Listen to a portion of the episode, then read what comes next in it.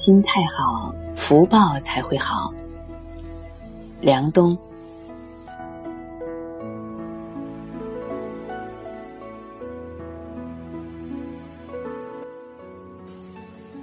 我的一位杭州的朋友跟我分享他对抗糖尿病的心得。此人甚会生活，常吃夜宵，从未早睡过，简直就是标准的地主样子。小时候的小人书或电影里面的那种霸占民女的土豪。于是，苍天给他一剂解药，让他患上糖尿病。刚确诊的前三天，他还挺紧张的。结果，通过一年锻炼身体，不玩古董，也不再那么追求口腹之欲，他居然瘦了下来。某天，他去体检回来后很高兴，告诉我。他的血糖已经控制住了，也瘦了。看着他变成那样，我心生羡慕。他告诉我，得了糖尿病之后，我发现不管吃什么药，最终还是要运动。以前他吃的多，运动的少；现在他吃的少，运动的多。于是他花的钱少了，应酬也少了，身体。反而更好了。我想，也许庄子会说：“如果你问糖尿病有什么用，其实，糖尿病可以让你减肥，可以让你心存对世界的敬畏，可以让你恢复更加健康的生活方式。”你说，糖尿病的作用大不大呢？其实，有好多事情。都是这样的。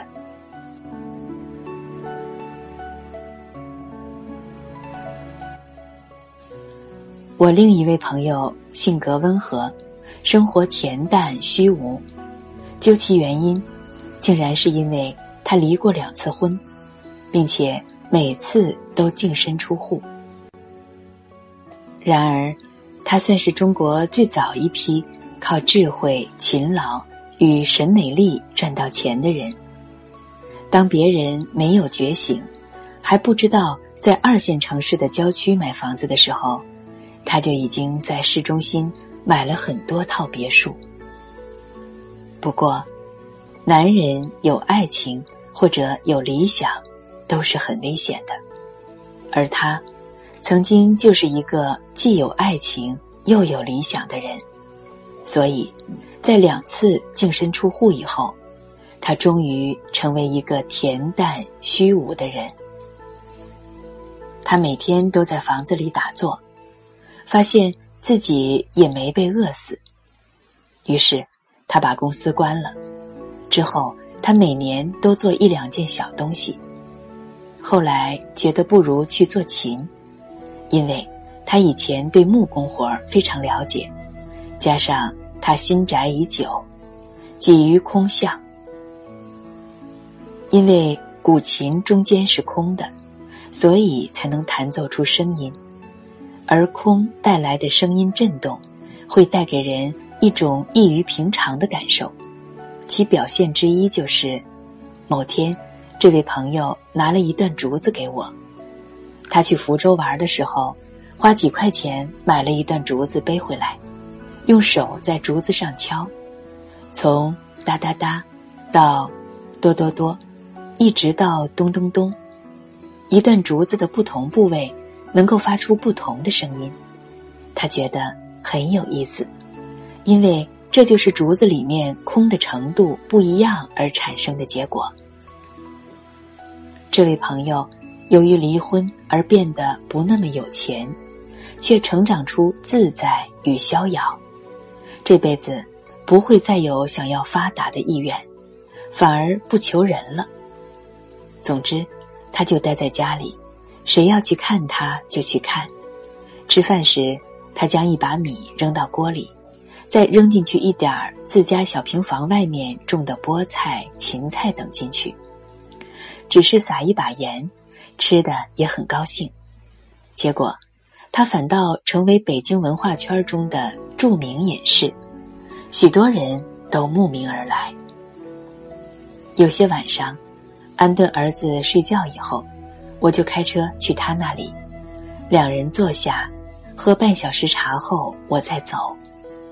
关键是，每次去他那里，我都能看见让多少人梦寐以求的文艺女青年，他们谈吐举止得当，拿着水果、蛋糕和酒来跟他聊天，而他，则只是淡淡的笑。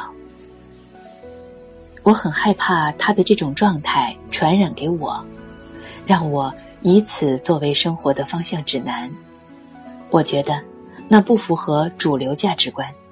要离过两次婚才能达到的状态，太贵了。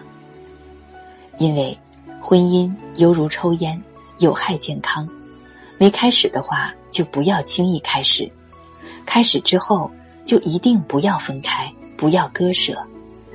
因为可能有更大的问题随之而来，这是我的老师传给我的心法。